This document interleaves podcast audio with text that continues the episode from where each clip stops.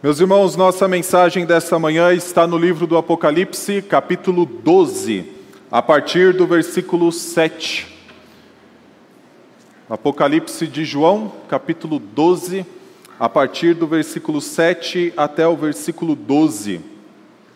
Esta que é a segunda mensagem da série intitulada O Reino Inimigo.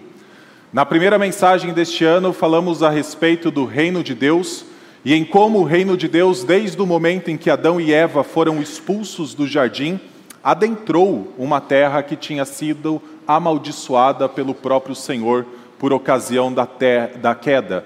Quando olhamos para as outras mensagens, nós vimos que quando Cristo então morreu, ressuscitou e ascendeu aos céus, o reino de Deus então começa a se expandir Antes estava reservado à nação de Israel, mas por causa da morte, ressurreição e especificamente por conta da ascensão, este reino pode se expandir por meio da pregação do Evangelho, por meio da comissão que foi dada à igreja de fazer discípulos de Cristo em todas as nações.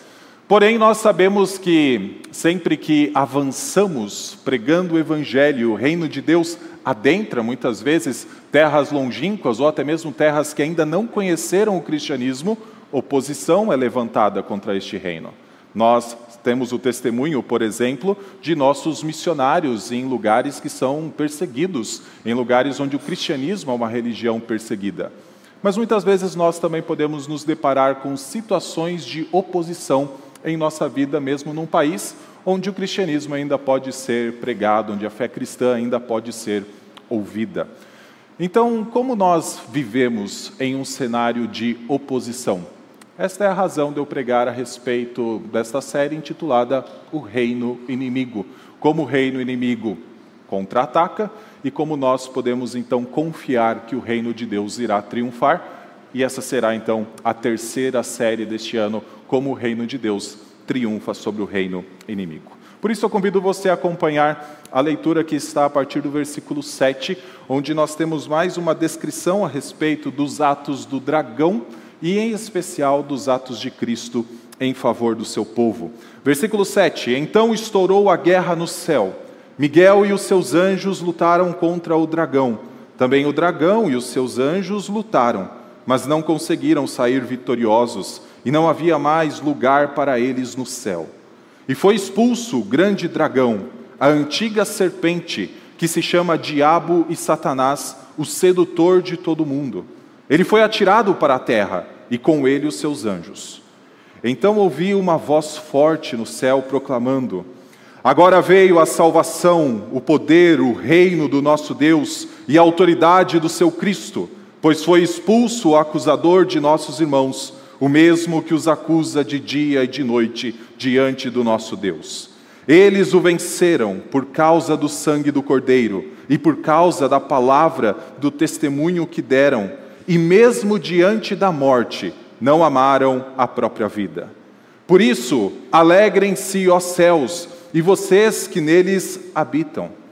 Ai da terra e do mar, pois o diabo desceu até vocês, cheio de fúria sabendo que pouco tempo lhe resta. Vamos orar? Senhor Deus, mais uma vez estamos diante da tua palavra, pois cremos que ela é luz para o nosso caminho. Por isso, ó Deus, pedimos que o Senhor a ilumine em nosso coração, para que, ó Deus, saibamos quais são os trajetos mais planos, saibamos identificar quais são as rochas, as pedras que se colocam em nosso caminho para que tropecemos e assim, ó Deus, ao identificá-la, nós possamos tomar um caminho mais reto.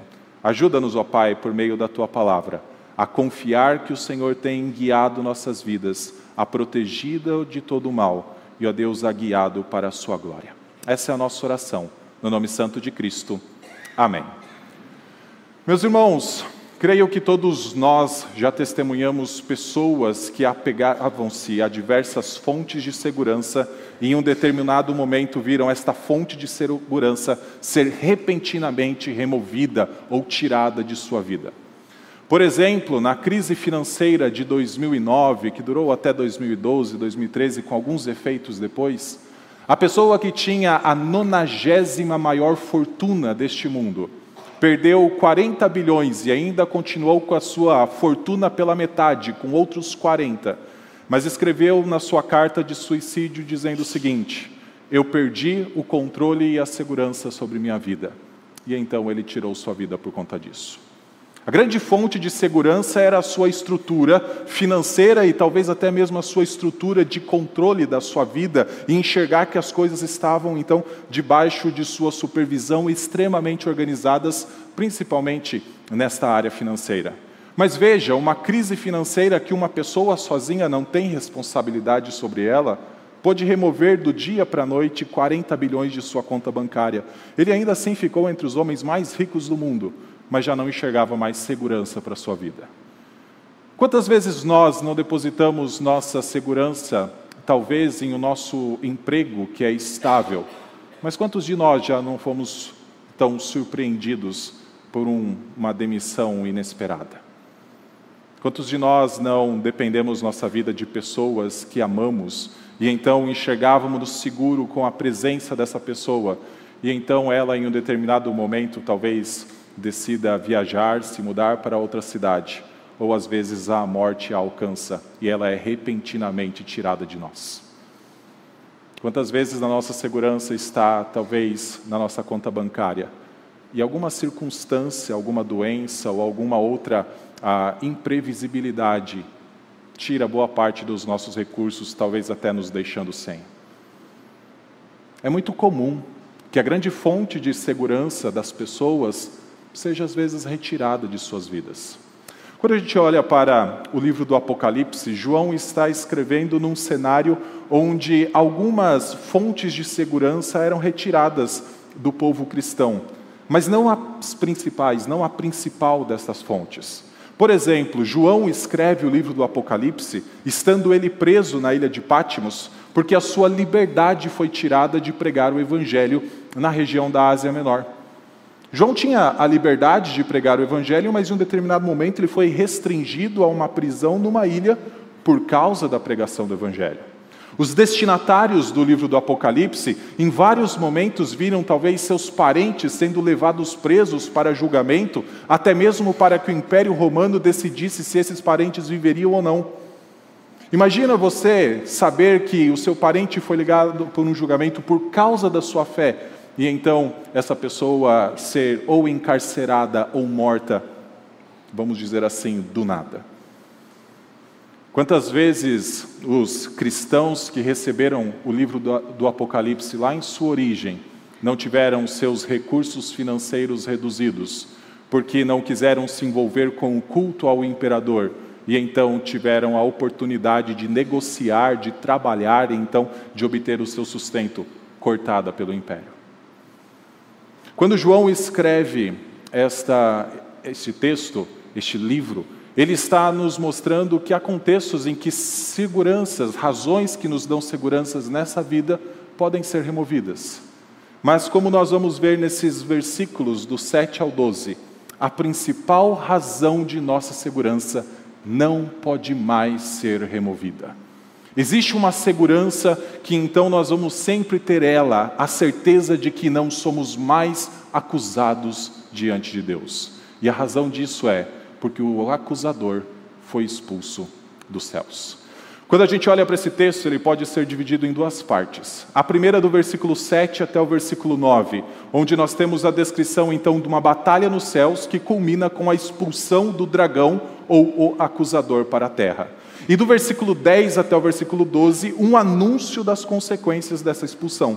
Uma vez que o acusador foi expulso dos céus, uma das consequências é ele vir para a terra. Essa é uma das consequências que a gente vê no versículo 12. Então, primeiro, a descrição, depois, as consequências da guerra. Então, no versículo 7, nós temos a descrição da guerra e, em especial, da expulsão do dragão dos céus. Veja, então estourou a guerra no céu. Essa palavra então, e junto com o verbo na sequência, estourou, poderia ser traduzida da seguinte forma: e veio a ser, ou veio a ter, ou aconteceu uma guerra nos céus. Só para que a gente entenda o seguinte: a guerra que acontece nos céus é por causa de algo que aconteceu antes, de um outro evento. E esse evento está minimamente descrito no versículo 5. Olha o que está escrito ali. A mulher deu à luz um filho homem, que há de governar todas as nações com cetro de ferro. E o filho da mulher foi arrebatado para junto de Deus e do seu trono. Então existe uma guerra que aconteceu nos céus por conta deste evento do versículo 5. Qual é o evento que está sendo descrito no versículo 5? Nós vimos na primeira mensagem que a mulher que representa o povo de Deus do Antigo Testamento estava para dar à luz aquele descendente que esperava-se desde Gênesis 3,15, o descendente que esmagaria a cabeça da serpente. E o dragão, que nós vemos ao longo de todo esse capítulo 12, estava pronto para devorar este filho quando nascesse.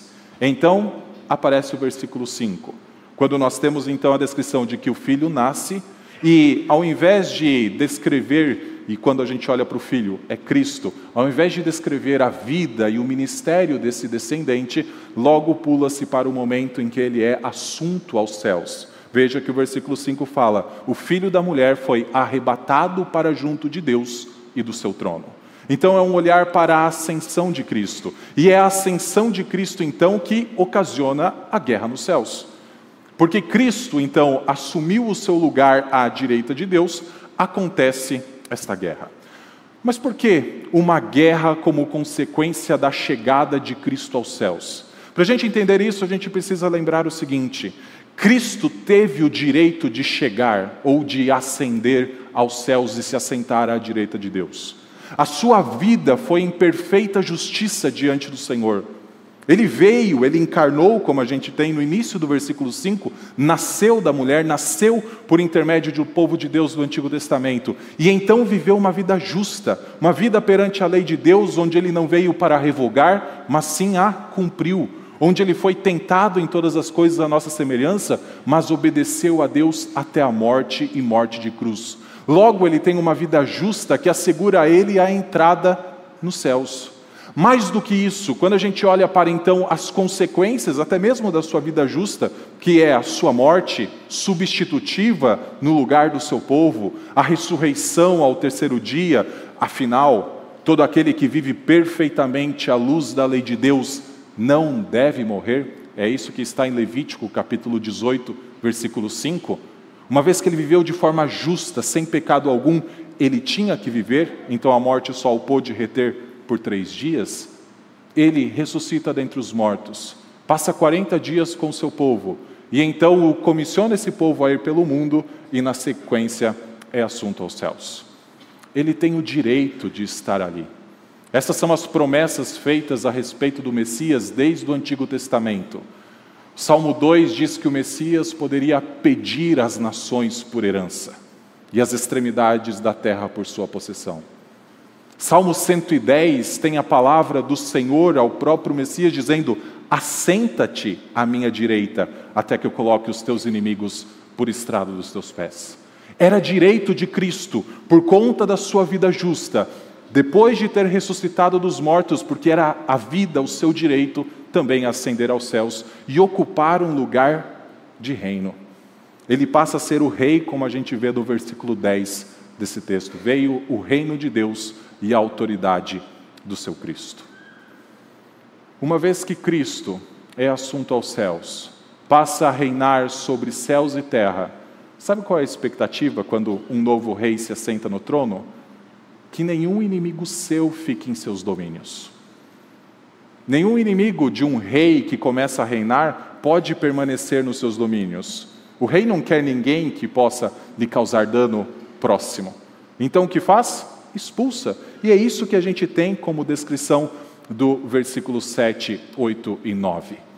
Jesus Cristo se assenta no trono, à direita de Deus, e então expulsa o dragão que é Satanás. Talvez você se pergunte nesse ponto, mas por que Satanás e os seus anjos que fazem guerra aqui contra Miguel e os seus anjos estavam nos céus? É estranho pensar que Satanás, o diabo, junto com seus anjos, que são demônios, estivessem nos céus. Talvez a nossa mente lute em entender algo dessa forma.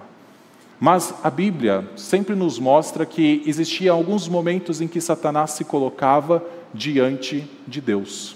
Nós lemos em nossa liturgia nessa manhã o texto de Zacarias, capítulo 3, que diz que em um determinado momento tinha como se fosse um tribunal nos céus, Deus parece ocupar a posição de um juiz, e então diante de Deus tem um acusado chamado sumo sacerdote Josué e um acusador que é Satanás. E Satanás possivelmente acusava o sumo sacerdote Josué de estar com roupas sujas, e por estar com roupas sujas, sendo sumo sacerdote, ele não poderia representar o povo de Deus. Mas então também tem um anjo do Senhor, meio que na posição de um advogado. Mas veja, diante de Deus, num cenário ainda do Antigo Testamento, nós temos então Satanás nos céus.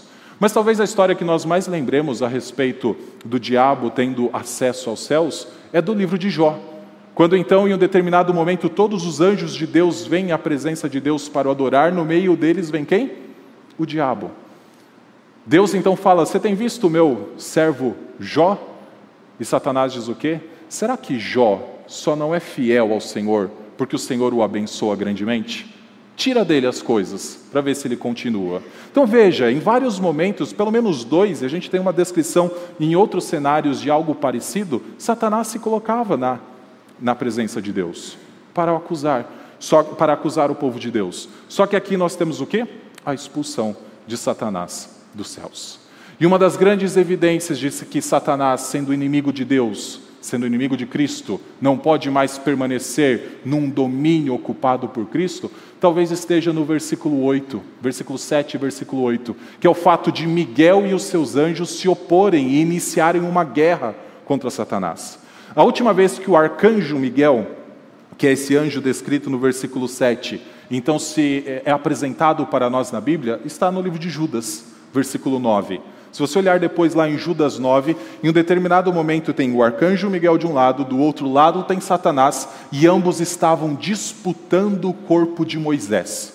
Então veja, algo lá da época de Moisés, muito antes da morte e ressurreição de Cristo, o arcanjo Miguel e Satanás disputando o corpo de Moisés. Neste momento, o texto de Judas diz o seguinte: e o arcanjo Miguel não ousou proferir palavra de, ou sentença difamatória contra Satanás. Lá atrás, Miguel não se opunha no sentido de emitir uma sentença contra Satanás. Mas o que a gente encontra nesse versículo 7 e no versículo 8 é Miguel iniciando uma guerra, é claro, sob a autoridade de Cristo e ele e os seus anjos expulsando o dragão dos céus. Mas por que Satanás estava nos céus? Porque Satanás, até esse momento de sua expulsão, tinha acesso aos céus. Talvez duas sejam as possibilidades. A primeira é que Satanás é um anjo caído, assim como os demônios eram caídos. E uma vez de serem anjos, eles teriam acesso a esse ambiente, então, celestial, espiritual, acessível aos outros anjos. Mas eu acho que essa é uma alternativa um pouco mais fraca. Acredito que a principal razão de Satanás ter acesso aos céus até esse momento em que Cristo chega a eles depois da sua ascensão é o fato de que um dia Satanás conseguiu que o homem, representante de Deus perante a criação, caísse. Eu acho que é somente por isso que no versículo 9, pela primeira vez, o dragão é claramente identificado como Satanás. Do versículo 1 até o versículo 8, ele é chamado apenas de dragão. Mas no versículo 9, veja: E foi expulso o grande dragão, a antiga serpente que se chama Diabo e Satanás, o sedutor de todo mundo. Ele foi atirado para a terra e com ele os seus anjos. João não quer que os seus leitores se esqueçam que esse dragão, que é uma visão que João está então a, a, transmitindo aos seus destinatários, é, na verdade, a antiga serpente que um dia adentrou o jardim do Éden, guardado pelo ser humano, e conseguiu que o ser humano se rebelasse com Deus por meio da tentação. Naquele momento, o ser humano, como representante de Deus, perdeu o seu direito de dominar sobre a terra.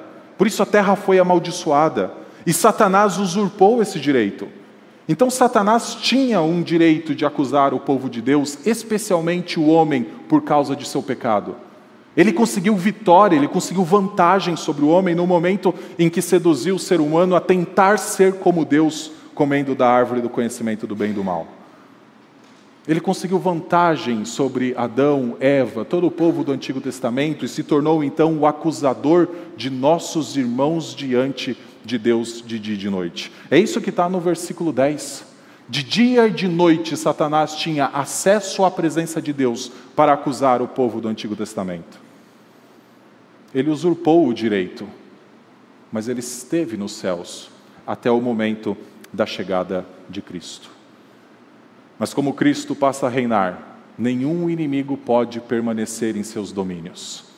Só que o reino de Cristo não é somente sobre os céus. Antes de ascender aos céus, ele diz: Toda autoridade me foi dada nos céus e na terra.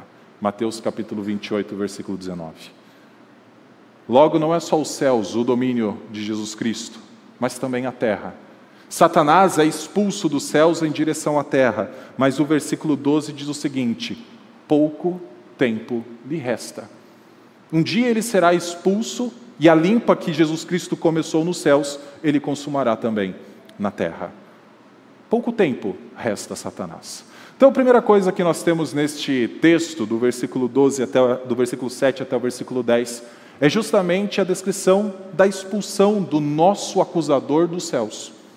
É a expulsão de Satanás de diante da presença do Senhor, porque Cristo ascendeu aos céus e passa a reinar ali.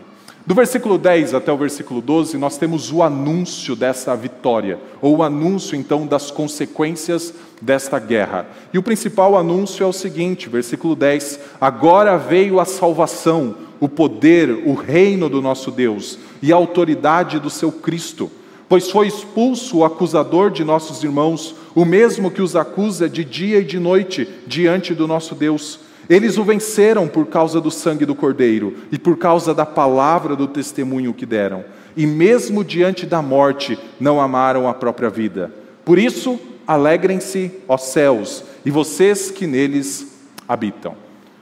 Primeira consequência da chegada de Cristo aos céus é a expulsão do acusador. É o estabelecimento de Cristo assentado à direita de Deus e reinando sobre céus e terra. É o estabelecimento de um reino marcado pela salvação e pelo poder de Deus. Afinal, nós que antes andávamos nas regiões das trevas, fomos levados para o reino do Filho do amor de Deus. A salvação é como um êxodo que nos tira do Egito e nos leva para a liberdade. Essa é a figura do versículo 6 de Apocalipse 12. A mulher é levada para o Egito depois da grande obra de salvação de Deus, elevando o Cristo aos céus. O reino de Deus é marcado pela demonstração do seu poder e da salvação, de tirar pessoas que estavam debaixo do domínio de Satanás e levá-los para debaixo do domínio de Cristo. Este é o reino que é inaugurado, que chegou. Lembre-se que quando Cristo então pregava a, o evangelho em meio aos judeus ainda antes de sua morte, ele dizia: "O reino de Deus está próximo". Pois bem, Apocalipse 12, versículo 10 em diante diz que o reino de Deus chegou. E esse reino está se expandindo, e este reino está avançando debaixo da autoridade de Cristo. Essa é a grande razão de nós pregarmos o Evangelho. Cristo disse: Toda autoridade me foi dada nos céus e na terra, ide, portanto, e fazei discípulos de todas as nações. O Evangelho não precisaria mais ficar sendo pregado exclusivamente dentro de Israel. Por conta da ascensão de Cristo, todas as nações podem receber a mensagem que reconcilia o homem com Deus. Todas as nações podem abandonar sua rebeldia e se voltar para Deus. Por quê? porque o reino de Cristo foi estabelecido. E o reino de Cristo sendo estabelecido, há a expulsão do dragão, a expulsão do acusador dos céus. Algo que me chama muita atenção neste texto de Apocalipse capítulo 12, especialmente na virada do versículo 10 para o versículo 11, é o fato de João falar do contexto de um grupo, mas tendo em mente o seu próprio contexto. Deixa eu tentar explicar isso com o texto. Olha o versículo 10. Ele fala o seguinte, na segunda metade: Foi expulso o acusador de nossos irmãos, o mesmo que os acusa de dia e de noite diante de nosso Deus. E depois ele fala: eles o venceram. Veja que João não parece se colocar dentro do grupo. Ele fala o seguinte: o acusador dos nossos irmãos foi expulso dos céus. Os nossos irmãos o venceram. Ao invés de dizer nós o vencemos, ou o nosso acusador foi expulso dos céus, João fala o acusador de nossos irmãos. E por que João fala o acusador de nossos irmãos? Eu acho que João, assim como todos os apóstolos, que sempre quiseram falar a respeito da morte, ressurreição e ascensão de Cristo. Se você olhar para o Novo Testamento, todas as vezes que os apóstolos escrevem, eles dedicam 90% do que tem a dizer com respeito à morte, ressurreição e ascensão de Jesus Cristo. Eles poderiam falar tantas coisas que Jesus Cristo fez, eles poderiam falar dos milagres que Jesus operou, da pregação de Jesus na Galileia, na Judéia, mas eles sempre querem falar da morte, da ressurreição e da ascensão de Jesus Cristo. Então todos eles têm a consciência do que significa Cristo morrer numa cruz, do que significou Cristo ressuscitar dentre os mortos e do significado de Cristo ascender aos céus.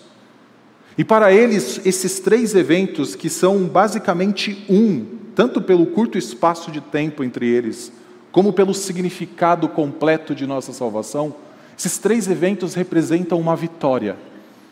Uma vitória de Cristo contra o reino inimigo, mas uma vitória também para o seu povo. Mas aqui, quando a gente olha, ele dizendo, o acusador de nossos irmãos, os nossos irmãos o venceram. Ele está basicamente dizendo o seguinte: não existe acusação contra nós.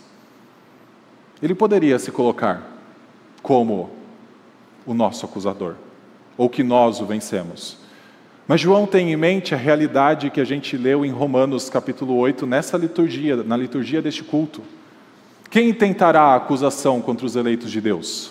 É Deus quem o justifica. Não há mais acusação.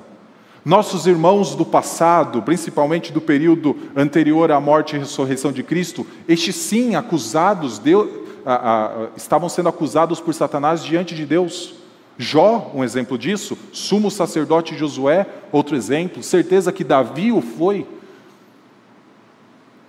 Mas depois que o acusador foi expulso dos céus, não há mais acusação. Por isso, João fala: a realidade dos nossos irmãos foi estar debaixo de acusação. A nossa realidade não é mais essa. Não existe mais acusação contra o povo de Deus. Satanás pode tentar causar dano, Satanás pode tentar acusar, mas ele não consegue mais estar na presença de Deus acusando o povo de Deus de dia e de noite. Por isso, João parece colocar como algo dos nossos irmãos do passado. Só que ele coloca o seguinte: eles o venceram. Sim, eles foram acusados, mas eles o venceram. O venceram por quê? Porque eram inocentes das acusações? Não é isso. Porque suas boas obras eram maiores do que suas más obras? Também não é isso. O versículo 11 fala: Eles o venceram por causa do sangue do Cordeiro. Todas as acusações levantadas por Satanás contra o povo de Deus, que cria na promessa de um descendente que um dia esmagaria a cabeça da serpente, caíram por terra no momento em que Jesus Cristo foi crucificado naquela cruz. É por isso que o apóstolo Pedro, na sua primeira epístola, capítulo 1, versículo 19, diz que o sangue de Cristo é conhecido com efeito desde antes da criação do mundo. Sim, as acusações existiam, Jó foi acusado, o sumo sacerdote Josué foi acusado. Mas o efeito, o sangue de Cristo, o efeito desse sangue, já operava desde antes da criação do mundo. Então as acusações caíram por terra para aqueles que eram acusados. E João diz o seguinte: meus irmãos, eu e você não somos mais acusados. Não há mais acusação contra os eleitos de Deus. É Cristo quem os justifica.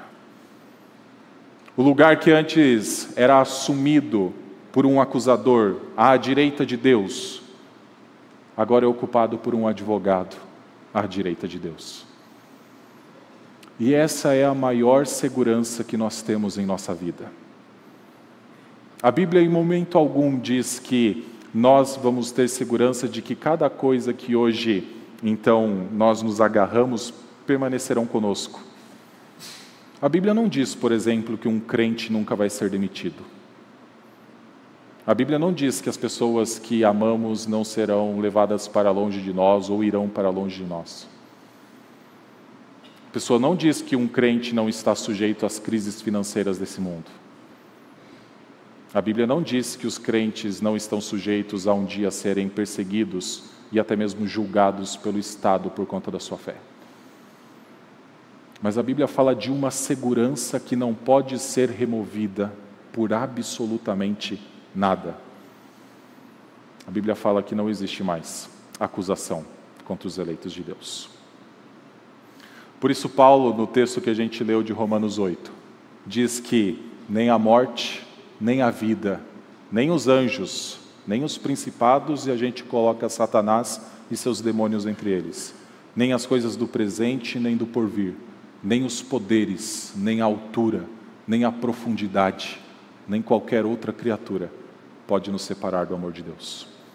Essa é a maior segurança minha e tua. O que isso significa para nós? que a gente pode viver a vida sabendo que não há mais culpa lançada sobre nós. Cristo Jesus levou toda a culpa sobre si e nós não estamos mais, então, sujeitos às consequências dessa culpa. Essa é a maior segurança que a gente pode ter em nossa vida. É claro, ao anunciar que este reino chegou e ao anunciar que uma das consequências da expulsão de Satanás dos céus é que ele vem à terra. Versículo 12 final diz: Ai da terra e do mar, pois o diabo desceu até vocês cheio de fúria, sabendo que pouco tempo lhe resta. A Bíblia nos mostra que isso, essa segurança é extremamente segura, mas a nossa vida não está livre de dificuldades. Satanás desce a essa terra cheio de fúria, sabendo que pouco tempo lhe resta. A razão de pouco tempo lhe restar é que Cristo, que domina sobre céus e terra, está expulsando o seu inimigo de seus domínios. Um dia Satanás não terá mais espaço na criação de Deus. Será completamente condenado ao lago de fogo e enxofre, ao inferno. Não existirá mais espaço para ninguém que se oponha a Cristo Jesus. Mas por hora ele tem pouco tempo para então agir. Uma vez que ele não consegue mais causar danos diante de Deus, nos acusando então de nossos pecados, o que ele faz? Uma, eu acredito que ele pode nos acusar diante de nós.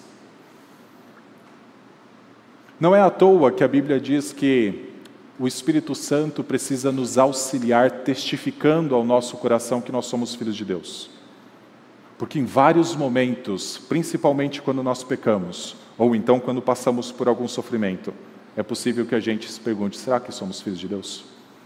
Satanás usa esses momentos para causar dúvida em nossa mente, em nosso coração. Nesse momento, o Espírito Santo nos auxilia, nos lembrando que Satanás foi expulso, não existe mais acusação contra os filhos de Deus.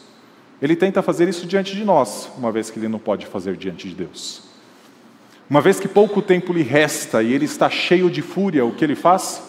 Começa a perseguir a igreja começa a perseguir o povo de Deus. E é isso que a gente encontra espalhado pelo mundo, onde os nossos missionários atuam em lugares perseguidos, de perseguição. E é isso que muitas vezes nós vamos enfrentar em nossa vida, enquanto nós ah, testemunhamos a respeito de Cristo e da obra que Ele fez em nosso favor. Satanás vai tentar se opor a isso, porque este é o objetivo de Satanás: silenciar o testemunho de Cristo. E ele sabe que pouco tempo lhe resta.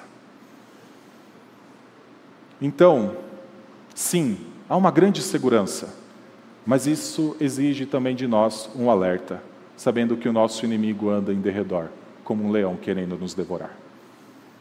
Isso demanda de nós estarmos vigilantes, estarmos despertos para todas as armadilhas que Satanás coloca em nosso caminho. E a forma de nós estarmos despertos é com a palavra de Deus iluminando esse caminho. Afinal, é somente quando a gente conhece a verdade que a gente consegue se desviar da mentira. Porque senão a gente abraça a mentira com tanto gosto acreditando que é a verdade. A gente precisa conhecer a verdade. Meus irmãos, uma vez que o nosso acusador foi expulso dos céus, uma vez que não há mais acusação contra nós, gostaria de deixar duas aplicações para nós, principalmente atreladas à nossa missão de fazer discípulos de Cristo no mundo. Primeiro, é mais fácil nós avançarmos se a nossa retaguarda está protegida. É muito mais fácil para um exército, e sempre que o Novo Testamento descreve a grande comissão, ele gosta de falar em termos de soldados avançando sobre território inimigo. É muito mais fácil que nós preguemos o evangelho sabendo que nossa retaguarda está protegida. É muito mais fácil que nós falemos a respeito das boas novas, falemos a respeito do que Cristo fez em nosso favor, sabendo que Satanás não vai conseguir mais nos acusar diante de Deus. Aquilo que nós não enxergamos, que não faz parte então dessa nossa realidade física, mas faz parte de uma realidade espiritual, não existe mais. O Senhor comprou uma defesa, uma segurança tal forte para nós que nós não precisamos nos preocupar com a maior segurança de nossa vida. Se cremos em Cristo Jesus, temos a vida eterna. Quando a gente pensa em guerras, talvez a gente tenha muito na mente o contexto moderno, né, as guerras modernas. Como nós vemos, por exemplo, guerra entre Rússia e Ucrânia. Um, um, exército, um país, adentrando o território de outro país e então fazendo guerra nesse local. Então, o exército russo dentro da Ucrânia. As guerras antigas não eram assim. Muitas vezes os confrontos eram combinados em um local específico às vezes nas fronteiras, às vezes em um determinado vale ou região de um dos dois reinos. Só que uma das estratégias mais comuns nesses momentos de guerra era um dos exércitos esperar o outro vir à guerra e armar uma armadilha por trás para invadir então cidades, vilas que estavam desprotegidas porque os exércitos avançaram para uma guerra. A gente vê isso no Antigo Testamento mesmo. A estratégia de muitas vezes você combinar a batalha no lugar ou sair à batalha no lugar e boa parte do exército inimigo então atacar o lugar desprotegido. Nós podemos ir à batalha, nós podemos pregar o evangelho sem ameaça como essa, porque não há mais acusação contra os eleitos de Deus. Segunda aplicação, se nós estamos com a nossa retaguarda protegida, se não há mais acusação, nós precisamos ter em mente que quanto menos tempo restar para o dragão, mais intensa será a perseguição. A gente não deve esquecer disso. Gosto de falar que cristãos se preparam para contextos e cristãos não são pegos toda hora de surpresa. E um dos contextos que o povo de Deus deve se preparar, se já não está se preparando, é para um contexto de perseguição intensificada. Pouco tempo resta para Satanás conseguir causar qualquer dano contra nós. Então, cada vez mais ele vai tentar usar de todas as suas armas para atacar o povo de Deus. Se pouco tempo resta para Satanás, nós devemos estar preparados para que o ataque seja a qualquer momento. Se já não experimentamos hostilidade em nossos trabalhos, faculdades, família ou em qualquer outro local por conta de nossa fé, devemos nos preparar para isso. Pouco tempo resta para o nosso inimigo. E ele vai utilizar esse tempo para causar o maior dano possível. Como nós vamos reagir quando este único perigo que tem diante de nós aparecer? Como nós vamos reagir quando então precisarmos tomar uma decisão de manter fiel o nosso testemunho a Cristo? Quando todas as coisas ao nosso redor nos pressionam para o negar? Como nós vamos reagir em momentos como nós vimos na mensagem anterior, em que nós estivermos numa posição frágil diante da sociedade? Quando os cristãos talvez não serão mais maioria, mas talvez já minoria, como nós vamos reagir? Essas perguntas têm que ficar em nossa mente para que nos preparemos para contextos em que a perseguição se intensifique. E assim, quando chegar esta hora, não sejamos pegos de surpresa. Há algo maravilhoso, meus irmãos, que nos dá uma tranquilidade nessa vida. A nossa vida futura está garantida. Nós não conseguimos dizer que tudo irá bem conosco daqui até a hora da nossa morte. Ninguém consegue dizer que a sua vida irá de melhor em melhor. Mas algo é certo, porque não existe mais acusação. A vida eterna que não tem dor, a vida eterna que não tem pranto, a vida eterna que não tem perseguição, a vida eterna que não tem pecado, essa está garantida, porque Cristo Jesus é o justo e o nosso justificador. Vamos orar? Deus Santo, obrigado porque o Senhor nos comprou pelo precioso sangue de Cristo, para que vivamos uma vida com o Senhor. Uma vida, ó Pai, que é alerta, uma vida que é vigilante e que sabe que há perigos ao redor, mas uma vida que não se preocupa exclusivamente com as coisas deste mundo, pois sabe que a sua pátria está garantida nos céus. Uma vida que sabe, ó Pai, que as lutas que vivemos hoje um dia cessarão. Uma vida, ó Pai, que sabe que o nosso propósito aqui não é vão, porque nossa vida está significada, nossa vida está referenciada à luz de Cristo Jesus, o nosso Rei. Ó Deus, abençoa-nos em nossa caminhada. Dê-nos, ó Deus, a motivação, as razões e a coragem crendo que estamos seguros em Cristo Jesus, de testemunhar a respeito de nossa fé e, ó Deus, de pregar o teu evangelho em todas as nações, a começar, ó Pai, por aqueles que estão próximos a nós. Essa é a nossa oração no nome santo de Cristo. Amém.